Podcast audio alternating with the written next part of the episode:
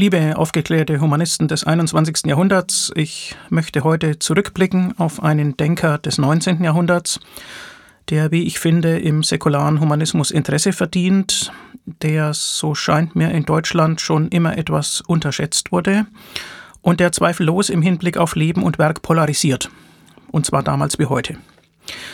Die Rede ist von Auguste Comte, geboren am 19. Januar 1798 in Montpellier, gestorben am 5. September 1857 in Paris, bekannt geworden als Autor zahlreicher Schriften, als mathematisch und naturwissenschaftlich gebildeter Intellektueller, als Anbieter privater Vorlesungen, als eigenwilliger und eigensinniger Philosoph, als materialistischer Religionskritiker, aber auch als gesellschaftlicher Visionär und als eine Art Weltanschauungsprophet in seinen späten Jahren gleichsam als hohe Priester einer atheistischen Menschheitsreligion. Das macht ihn für manche abstoßend und für andere interessant. Das wird zu erläutern sein. Ich gehe im Folgenden in vier Abschnitten vor, anhand folgender Leitfragen. Erstens, wofür kennt man Auguste Comte, wenn man ihn denn kennt? Ich schildere seine wissenschaftsphilosophischen Leistungen. Zweitens, wie hat er denn gelebt? Wie war sein Lebenslauf? Ich gebe einen äh, biografischen Abriss, der ihn in seine Zeit stellt. Drittens, was hat es denn mit dieser Religion der Menschheit auf sich? Ich erläutere Comtes wissenschaftsbasierte Weltanschauung, die ohne Gott und ohne Transzendenz auskommt. Ja, und viertens, was können wir denn heute damit anfangen? Ich versuche einen Ausblick zu geben auf mögliche Bezüge zum heutigen säkularen Humanismus und ich will ein wenig der Frage nachgehen, welche Anregungen uns die Beschäftigung mit Auguste Comte heute vermitteln kann. Also zur ersten Frage, was sind die wissenschaftsphilosophischen Leistungen Comtes? Sein Name ist mit zwei wesentlichen Stichwörtern bis heute verbunden. Erstens Positivismus und zweitens Soziologie. Positivismus wird bei ihm verstanden als geistig-kulturelles Entwicklungsstadium der gesamten Menschheit. Das ist auf die wissenschaftliche Erkenntnissuche und auf die Erarbeitung sozusagen des wissenschaftlichen Durchblicks äh, über die Welt verbunden. Ja, und Soziologie, er gilt als Begründer der Soziologie, ähm, und zwar der Soziologie als eigenständige Wissenschaft. Über die Einordnung in sein Gesamtwerk äh, wird zu reden sein. Äh, natürlich ergibt sich das Thema Soziologie aus äh, seiner generellen wissenschaftsbasierten Anschauung über die Dinge. Ähm, jedenfalls, das sind die beiden hauptsächlichen Stichworte. Und ähm, in diesem Zusammenhang ist Comte auch äh, durchaus heute gelegentlich an Universitäten noch präsent in philosophiegeschichtlichen Lehrveranstaltungen. Da ist er also nicht völlig vergessen. Auguste Comte hat viel geschrieben in seinem Leben. Ich nenne nur seine wichtigsten Werke. Da ist zunächst 1822 das Opuscule Fondamental. Ähm, der deutsche Titel lautet Entwurf der wissenschaftlichen Arbeiten, welche für eine Reorganisation der Gesellschaft erforderlich sind. Ähm, so heißt es auch auf Französisch, aber ich kann nicht gut Französisch, ich sage es lieber auf Deutsch. Ähm, es ist also seine Frühschrift und äh, die ist 1914 von Wilhelm Ostwald übersetzt worden. Dann eines seiner Hauptwerke, 1830 bis 1842 erschienen, der Cours de Philosophie Positiv. Das sind sechs Bände immerhin, aus Vorlesungen hervorgegangen, liegt im Deutschen, soweit ich weiß, bis heute nur in Auszügen vor, ähm, unter dem Titel Die Soziologie. Ähm, also da geht es tatsächlich um ja, die Einordnung, die Ausformulierung seiner Ideen äh, zur Geburt dieser neuen Wissenschaft Soziologie. Dann ist 1844 erschienen der Discours sur l'esprit positif, ähm, im Deutschen unter dem Titel Rede über den Geist des Positivismus in der Meinerschen Reihe. Ähm, das finde ich am ehesten empfehlenswert, äh, wenn man da was im Original lesen will. Das ist auch nicht so dick. Ähm, und dann ja sein Spätwerk 1851 bis 54 erschienen, das System der Politik positiv. Vier Bände System der positiven Politik. Äh, das habe ich mir antiquarisch besorgt und ich kann sagen, es ist kein Vergnügen. Ich empfehle nicht, äh, das im Original zu lesen. Kommt, hat einen langatmigen Stil, es sind lange Sätze, zu viele Eigenschaftswörter, unelegant formuliert und außerdem vor allem im Spätwerk auch noch durchsetzt von persönlichen Bemerkungen. Also äh, stellenweise hat man den Eindruck, es geht nicht so sehr um die Sache, sondern eigentlich mehr um ihn selber. Ähm, das ist äh, mit einem Abdruck eigener Briefe dann äh, garniert und so weiter. Also alles in allem im Original nicht unbedingt ein Vergnügen. Ja, dann zum Inhalt seiner Schriften. Ähm, sehr bekannt und sehr grundlegend ist das sogenannte Drei-Stadien-Gesetz. Dabei geht es um eine Nachzeichnung ähm, der Wirklichkeitserkenntnis oder der Weltbilderschließung äh, der Menschheit. Äh, das verlaufe in drei Stadien. Und zwar ist das das theologische Stadium, das metaphysische Stadium und äh, am Ende das wissenschaftliche Stadium. Also, ähm, zunächst kommt das theologische oder fiktive Stadium, ähm, dann das metaphysische oder abstrakte Stadium und letztlich das wissenschaftliche oder positive Stadium. Ähm, das will die Menschheitsentwicklung beschreiben. Das ist natürlich getragen von Fortschrittsoptimismus. Da ist eine Richtung drin und es impliziert auch eine Geschichtsdeutung. Das Ganze wird dann ausgeführt an vielen Beispielen ähm, aus der Geschichte, aus der europäischen äh, Geschichte, um genauer zu sein. Schauen wir das mal etwas genauer an. Also das theologische Stadium, das ist geprägt ähm, sozusagen von Anfang an im menschlichen Geist durch die Suche nach Ursachen und die Suche nach Sinn. Ähm, wenn man das aber tut und bezüglich der Naturgesetze noch ziemlich ahnungslos ist, naja, dann äh, kommen halt letztlich haltlose Erklärungen heraus. Und da unterscheidet äh, drei Epochen innerhalb des theologischen Stadiums, nämlich den Fetischismus, den Polytheismus und den Monotheismus. Beim Fetischismus werden die Gegenstände der Welt ähm, ja selber als quasi beseelt äh, betrachtet, mit eigenem Willen ausgestattet. Ähm, Im Polytheismus dann ähm, wird dieser Wille auf die Götter äh, beschränkt. Die Götter sind den Menschen nachgebildet, aber es ist eben nicht mehr alles göttlich. Die, äh, die Welt wird sozusagen materiell und das ermöglicht auch eine Trennung von geistlicher und weltlicher Macht und äh, damit äh, bezogen auf die geistliche Macht auch die Entstehung eines Priesterstandes. Und im Monotheismus ähm, ja, wird dann die Verehrung eben auf eine Gottheit äh, konzentriert, mit der Gefahr, dass es den Gläubigen dann vor allem um das eigene Seelenheil geht, also dass da ein, äh, ein Egoismus einsetzt aber andererseits ermöglicht das Ganze auch ähm, sowas wie eine öffentlich gültige, öffentlich durchgesetzte Moral, eine Systematisierung äh, moralischer Maßstäbe. Äh, das sieht kommt ähm, ja bis ins Mittelalter tatsächlich auch als Verdienst des katholischen Klerus. Das theologische Stadium.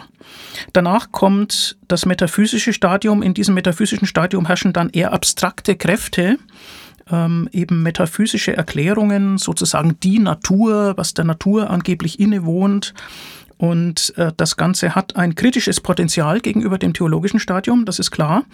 Aber kommt sieht darin letztlich zu wenig Aufbaupotenzial äh, für Neues. Und äh, er sieht dieses Stadium deswegen äh, eigentlich nur als Durchgangsstadium oder als Übergangsstadium ähm, für das, worauf er eigentlich hinaus will, nämlich das dritte, das positive Stadium. Im positiven Stadium herrschen dann wissenschaftliche Erklärungen und die basieren auf Beobachtungen, allerdings nicht nur auf Beobachtungen, sondern durchaus auch äh, auf theoretischen Erklärungen, auf mathematisch formulierter äh, Theorie. Comte war ja mathematisch äh, gebildet und so kommt man dann eben ohne metaphysische Unterstellungen gegenüber der Natur aus. Ja, darin liegt, wenn das mal erreicht ist, ähm, Comte eine gewisse Endgültigkeit. Ähm, er schreibt, ich zitiere ihn mal im, im Kur Teil 1, dass dann also ähm, das Wissen, äh, er schreibt, ohne jemals seinen Charakter ändern zu können, wird es sich nur unbegrenzt entwickeln durch immer wachsende Errungenschaften, die sich unausweichlich aus neuen Beobachtungen oder aus gründlicheren Überlegungen ergeben werden. Zitat Ende. Also ganz klar fortschrittsoptimistisch. Ja, vielleicht sollte ich noch ein bisschen erläutern, in welchem Sinne bei ihm Positivismus verstanden werden kann. Was versteht er unter positiv? Er gibt ähm, sechs Bedeutungen dafür an nämlich es bezeichne das Tatsächliche im Gegensatz zum Eingebildeten, das Nützliche im Gegensatz zum Überflüssigen im Bereich der Erkenntnis, die Gewissheit im Gegensatz zum Ungewissen, das Genaue im Gegensatz zum Ungewissen, die Fähigkeit zum Organisieren statt zum Zerstören und relativ im Gegensatz zu absolut im Bereich des Denkens. Also, ähm, er ist einem erkenntnistheoretischen Realismus äh, verpflichtet, äh, kann man sagen. Und äh, was er unter positiv versteht, ist nicht identisch mit bloßer Faktenhuberei oder mit bloßem Empirismus, sondern durchaus auch mit theoretischer Durchdringung. Es ist also nicht von vornherein gleichzusetzen mit dem, was man dann später im logischen Positivismus finden wird oder was beim sogenannten Positivismusstreit äh, zur Rede stand. Das muss man sich dann jeweils noch genauer anschauen. Ähm, allerdings sieht er eben, dass man nur erforschen kann und soll, was dem Menschen zur Verfügung steht. Und man soll eben nicht metaphysisch darüber hinaus äh, spekulieren.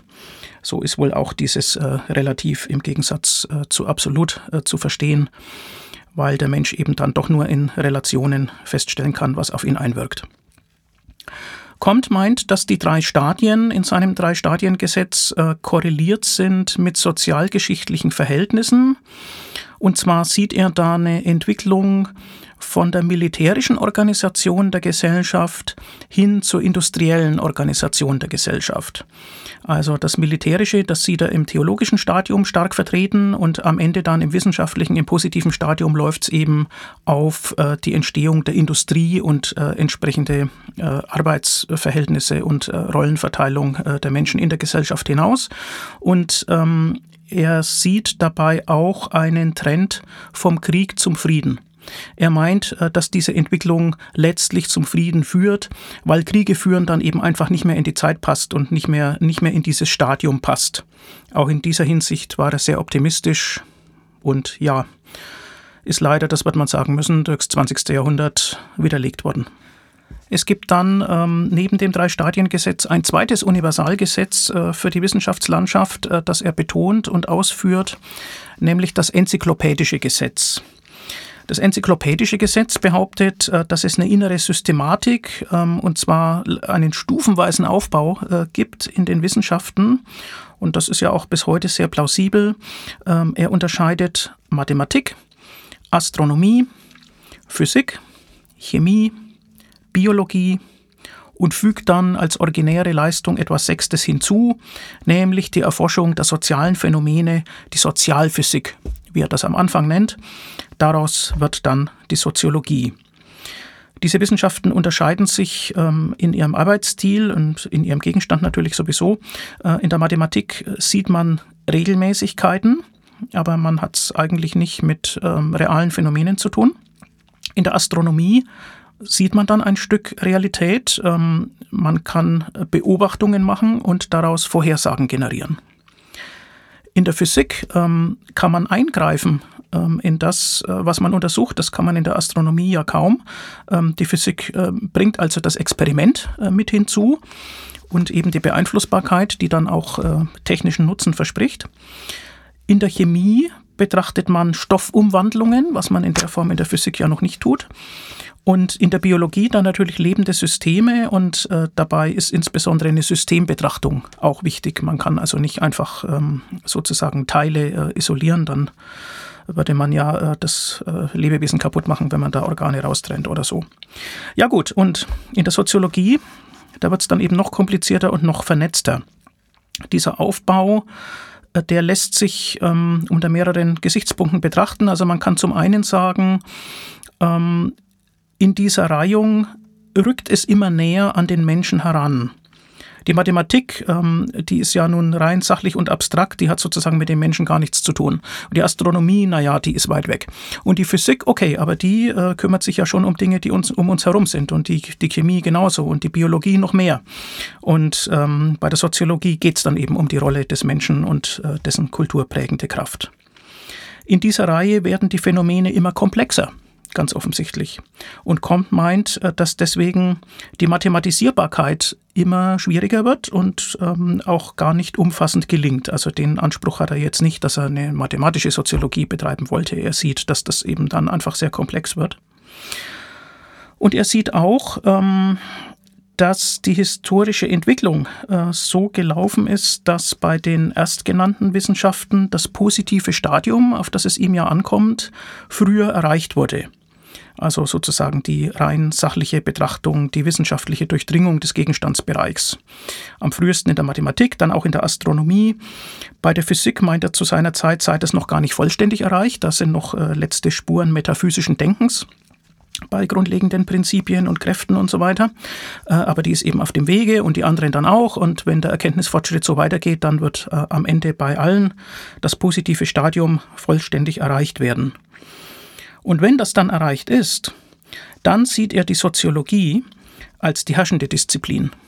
Heute würde man sagen als die Leitwissenschaft, die dann auf alle äh, drunter liegenden äh, elementareren Wissenschaften zugreifen kann und äh, die von deren Methoden äh, Gebrauch machen kann. Das wird dann sozusagen im Endstadium der Erkenntnis alles benötigt. Soweit dieses Bild. Es ist also ähm, ja, historisch dann das Drei-Stadien-Gesetz mit dem enzyklopädischen Gesetz äh, gekoppelt.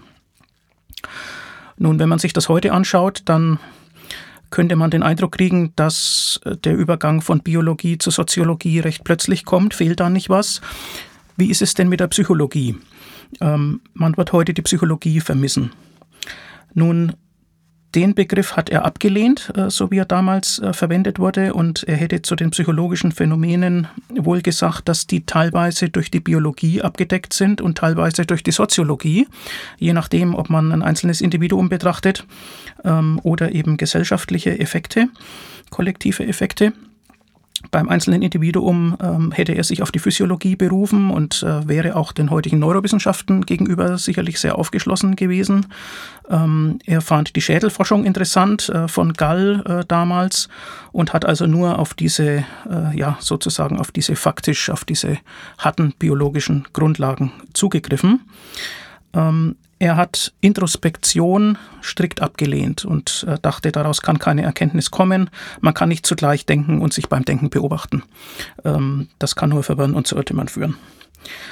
Also, die Psychologie war nicht seins und man muss auch historisch sagen, sie war zu seiner Zeit als Wissenschaft ja noch nicht entwickelt. Das ist dann erst ähm, äh, eine Generation später passiert, äh, bei Wilhelm Wundt und anderen. Zweiter Abschnitt. Wie war Comtes Lebenslauf? Sein Vater war Finanzbeamter, der legte Wert auf Ordnung, Pünktlichkeit und Zuverlässigkeit. Seine Mutter war gläubige Katholikin, ähm, durchaus emotional exaltiert äh, gelegentlich, aber sie war jetzt nicht glaubensdogmatisch. Man muss den Hintergrund äh, der Zeit sehen. Einige Jahre vor seiner Geburt war die Französische Revolution gewesen. Es gab dann das Revolutionsregime. Ähm, ja, eine Zeit des Aufbruchs, aber auch ähm, vieler spekulativer politischer Ideen und weltanschaulicher Ideen, äh, die da en vogue waren. Der junge Auguste besucht das Lyzeum in Montpellier und wendet sich schon als Jugendlicher vom Glauben ab. Es ist die napoleonische Zeit. Ähm, er ist ein sehr guter Schüler. Er wechselt an die École Polytechnique, ähm, eine der Elite-Reformschulen, die als Ergebnis der Revolution entstanden waren äh, in Paris. Er besucht äh, diese Schule 1814 bis 1816. Aber es gibt ein politisches Hin und Her und da gab es dann Proteste und dann gab es eine Schulschließung. Äh, da musste er sie wie alle anderen auch verlassen. Dann hat er Privatunterricht in Mathematik gegeben. Das konnte er, hat auch ein Mathematikbuch aus dem Englischen bereits übersetzt. Und er hätte Ende 1816 an die wiedereröffnete École zurückkehren können. Das tut er allerdings nicht, ähm, sondern ja, ähm, er entwickelt zunehmend große Ideen, kehrt nicht an die Schule zurück. Er lernt Saint-Simon kennen ähm, und er wird sein bezahlter Sekretär und Schüler. Wer war Saint-Simon? Eine damals aufsehenerregende, ähm, einflussreiche Figur, aber auch ziemlich schräg. Ähm, für Comte war das eine prägende Phase, ähm, bis man sich dann nach etwa fünf Jahren äh, zerstritten hat, und zwar über die Autorschaft und die Publikationsform von Comtes äh, Frühschrift, dieses Opuscule Fundamental. Da wurde man sich dann nicht einig. Saint-Simon war als junger Mann ähm, in den USA gewesen und äh, hatte dort gegen England gekämpft. Ähm, er hat sich allerdings mit unseriösen Geschäftspraktiken über Wasser gehalten, war zeitweise Bodenspekulant und man könnte sagen Säkularisierungsgewinnler. Ähm, Saint-Simon war ein politischer Philosoph mit frühsozialistischen Idealen, hatte sich dann aber auch äh, Napoleon angedient also um durchzukommen sozusagen, ja, je nachdem, wer gerade das Sagen hatte in diesen Zeiten der Wirrnis. Napoleon war ja mal davongejagt worden, kam dann wieder. Und in diesem postrevolutionären äh, Klima in Frankreich hat Saint-Simon weitreichende Ideen entwickelt. Ich lese mal einen Absatz vor. 1803 erscheint seine erste Schrift. In ihr schlägt er vor, alles Denken und allen Glauben auf das von Newton formulierte Gravitationsgesetz zu gründen. 21 gewählte Wissenschaftler, Künstler und Musiker sollten einen Newtonrat bilden, die Erziehung des Volkes anleiten sowie die öffentliche Meinung formulieren. Sie und nicht mehr die Kleriker werden im Namen Gottes handeln, an dessen Seite Newton sitzt. Der Gründer der neuen Religion, die ihm von Gott geoffenbart wurde, wird dem Newtonrat vorstehen und nach seinem Tode am Grabe Newtons bestattet werden.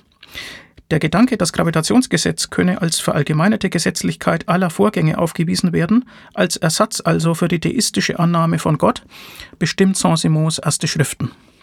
Physizisme nennt er diese Spekulation. Dazu kommen die Idee, die Wissenschaftler und Künstler und so weiter sollten die spirituelle Oberherrschaft übernehmen, sowie die Skizze einer Gesellschaft nach Art einer großen Werkstatt, in der alle Arbeiter sein und ihren nützlichen Beitrag zum Wohle der Menschheit erbringen werden, geleitet nach Gottes Wille durch den Newtonrat.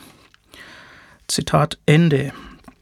Ich lese das aus einem Buch, ähm, ja, an dem ich mich weitgehend orientiere. Auguste Comte, Einführung in Leben und Werk von Werner Fuchs-Heinritz. Das ist erschienen in der Reihe Hagener Studientexte zur Soziologie im Jahre 1998 und äh, das finde ich sehr gut und informativ geschrieben. Also man sieht, was Saint-Simon da alles für Ideen hatte Anfang des 19. Jahrhunderts.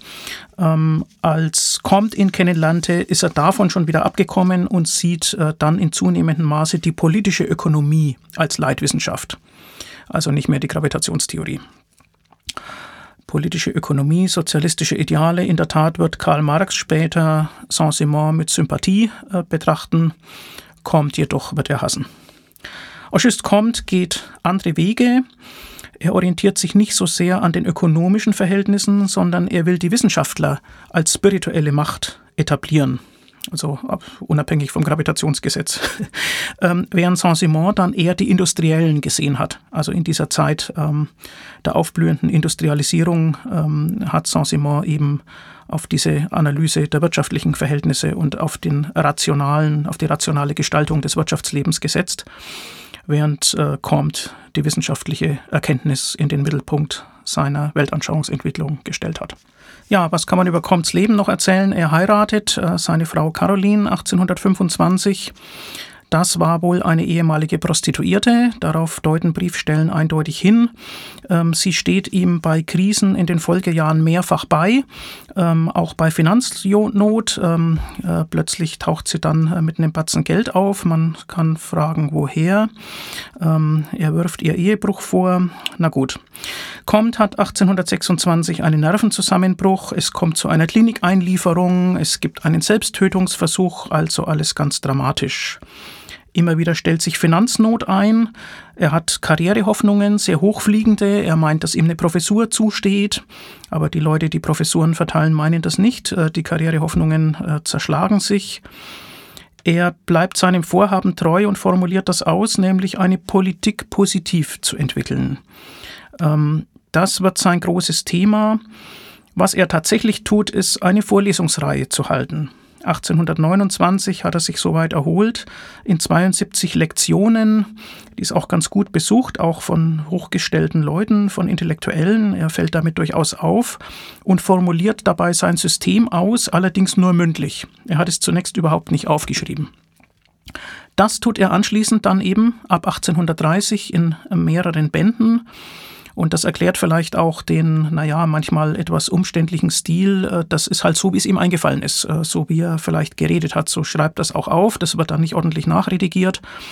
Und ähm, also er hat sicherlich nicht äh, die akademischen Qualitätsmaßstäbe, wie man sie etwa heute in der analytischen Philosophie hätte. Das macht eben die Lektüre dann auch etwas anstrengend. Er ist außerdem weiterhin als Privatlehrer tätig, auch als Repetitor und auch als Examinator. Also für die École Polytechnique äh, kann er ähm, Aufnahmeprüfungen ähm, äh, abnehmen, aber er kriegt eben keine Professur. Er hält auch öffentliche Vorlesungen über elementare Astronomie, gratis sogar. Also man kann sagen, er ist intellektuell präsent. Ähm, er hat auch gute Kontakte Und er entwickelt eine gewisse Wirksamkeit, wenngleich seine Schriften am Anfang nicht die Resonanz hervorrufen, äh, die er sich wünscht. Aber bei wem ist das schon der Fall? 1838 stellt er die Lektüre anderer Schriften, also der Schriften von Kollegen, ein. Das ist eine bewusste Entscheidung. Er nennt das Hygiene cerebral. Ähm, also er will sich gewissermaßen frei halten von störenden Einflüssen, um seine eigenen Ideen umso konsequenter ausformulieren zu können. Äh, das kann in einer bestimmten Phase ja sinnvoll sein. Ähm, er reduziert dadurch die Ablenkung. Aber wenn man das dauerhaft betreibt und kommt hat das dauerhaft so gehalten, äh, dann äh, setzt man sich eben auch keinen korrigierenden Einflüssen mehr aus. Und naja, das ist ja der beste Weg, zum Spinner zu werden. Ja, das dauerte hin und her, mangelnde Karriere und ähm, Konflikte führen dazu, dass 1842 seine Frau auszieht. Ähm, man lebt von da an getrennt. Sein Hauptwerk, äh, der Kur, ist allerdings äh, soweit abgeschlossen. Die Geldnot stellt sich wieder ein. Aber Comte hat seit Anfang der 1840er Jahre Kontakt zu John Stuart Mill, äh, dem bedeutenden äh, britischen Aufklärer. Über eines seiner Werke habe ich hier im Freigeist ja auch schon mal äh, berichtet. Und Mill organisiert tatsächlich eine Förderung durch englische Gönner. Das rettet ihn zunächst. Allerdings wird ihm das auch sehr schnell selbstverständlich und in der Folge beschwert sich Comte, dass er diese Zahlungen nicht jedes Jahr bekommen soll. Schließlich, man ahnt es schon, endet 1846 äh, Freundschaft und Briefkontakt auch mit John Stuart Mill. Mill äh, wird eine Schrift über Comte und sein Werk verfassen und ähm, wird viele seiner späteren Ansprüche und Formulierungen mit sanfter Ironie kommentieren. Mill war ja immer ein Liberaler und ähm, naja, Comte entwickelt einfach autoritäre Marotten, äh, muss man sagen. Und das spießt Mill dann natürlich mit herrlichen Formulierungen immer wieder auf. Ja, unbedingt erwähnt werden muss noch, dass er 1844 Clotilde de Vaux kennenlernt eine elegante bürgerliche Frau, die allerdings verheiratet ist, ähm, die er sehr verehrt, äh, muss man sagen. Es wird keine sexuelle Beziehung, das verweigert sie, aber man ist sich sehr nahe. Ähm, es gibt ähm, ständig Treffen, auch Briefkontakt. Allerdings ist Clotilde krank. Und tatsächlich stirbt sie anderthalb Jahre später, 1846. Und ähm, ja, also diese ähm, geistige Beziehung, eine Art geistiger Intimität, die hat Comte offensichtlich tatsächlich verändert. Er sieht die Rolle der Frauen von da an anders. Ähm, er sieht äh, Frauen zuständig für moralische Maßstäbe. Er findet sie moralisch überlegen und will ihre Rolle in der Gesellschaft auch äh, entsprechend aufwerten. Er kommt 1847 zu dem Entschluss, dass er seine Philosophie als Religion verbreiten sollte, dass er eine Kirche gründen sollte, die die Nachfolge der katholischen Kirche antritt. Denn am katholischen Glauben wusste er ja, was zu kritisieren war. Langsam findet er für seine wissenschaftsphilosophischen Schriften auch mehr Anerkennung. Und Anfang der 1850er Jahre schreibt er dann eben sein zweites Hauptwerk, äh, das die Religion der Humanität ausformulieren soll.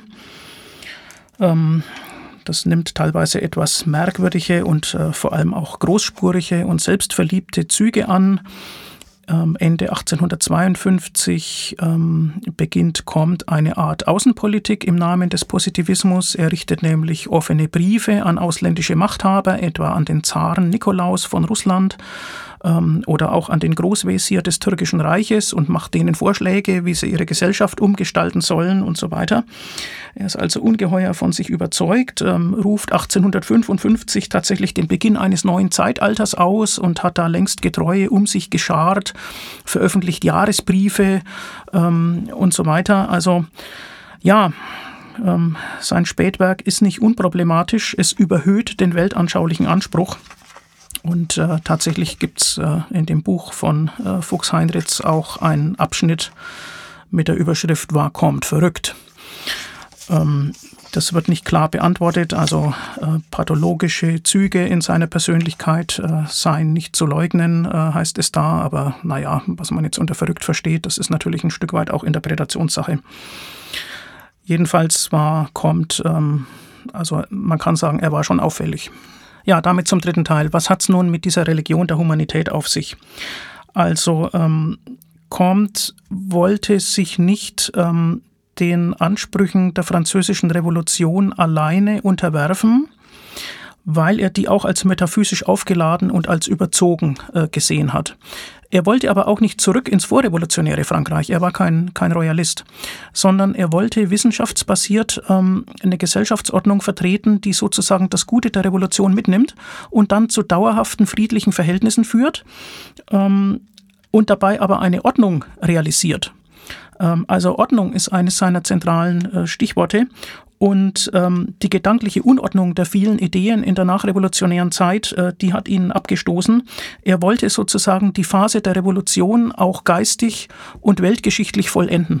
Er wollte der sein, der sozusagen feststellt, was jetzt übrig bleibt als Essenz äh, von dieser Revolution und ähm, wie man denn weiterleben kann, sozusagen am besten weltweit.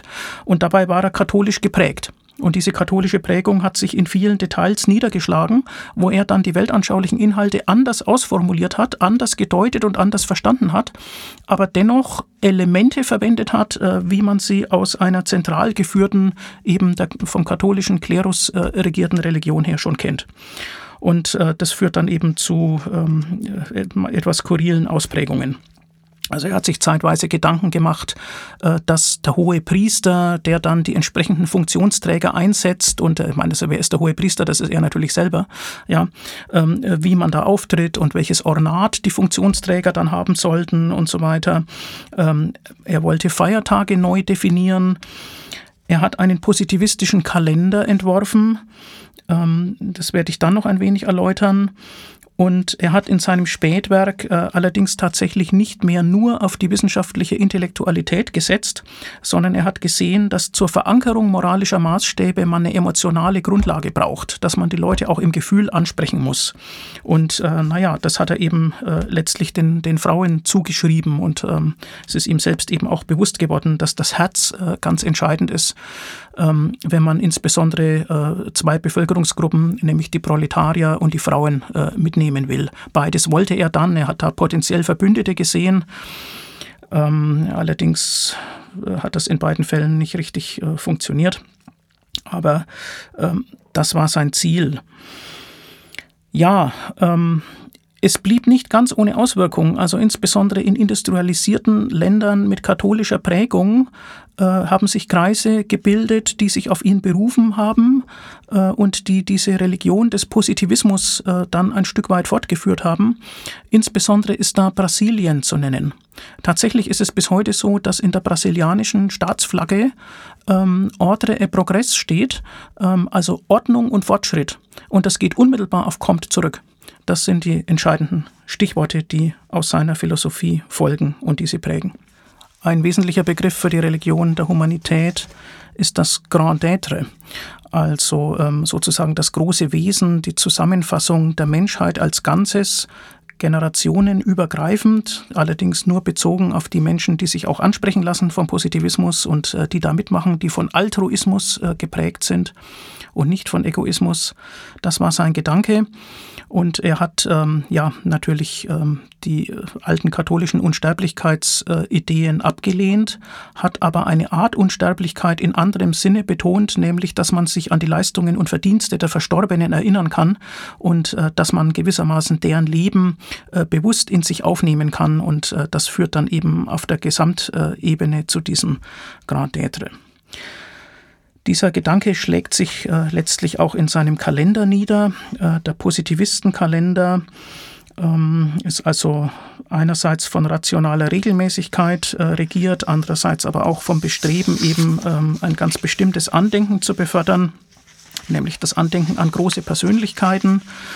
Ähm, der Kalender ist so aufgebaut, dass alle Monate 28 Tage haben. Das hat den Vorteil, dass es immer genau vier Wochen sind. Und das hat zur Folge, ähm, dass das Kalenderblatt für jeden Monat gleich aussieht. Also man hat da keine Verschiebung und muss sich dann fragen, ob der 13. jetzt ein Freitag ist oder nicht oder was, sondern es ist immer der erste ein Montag und der achte ein Montag und der 15. ein Montag und so weiter.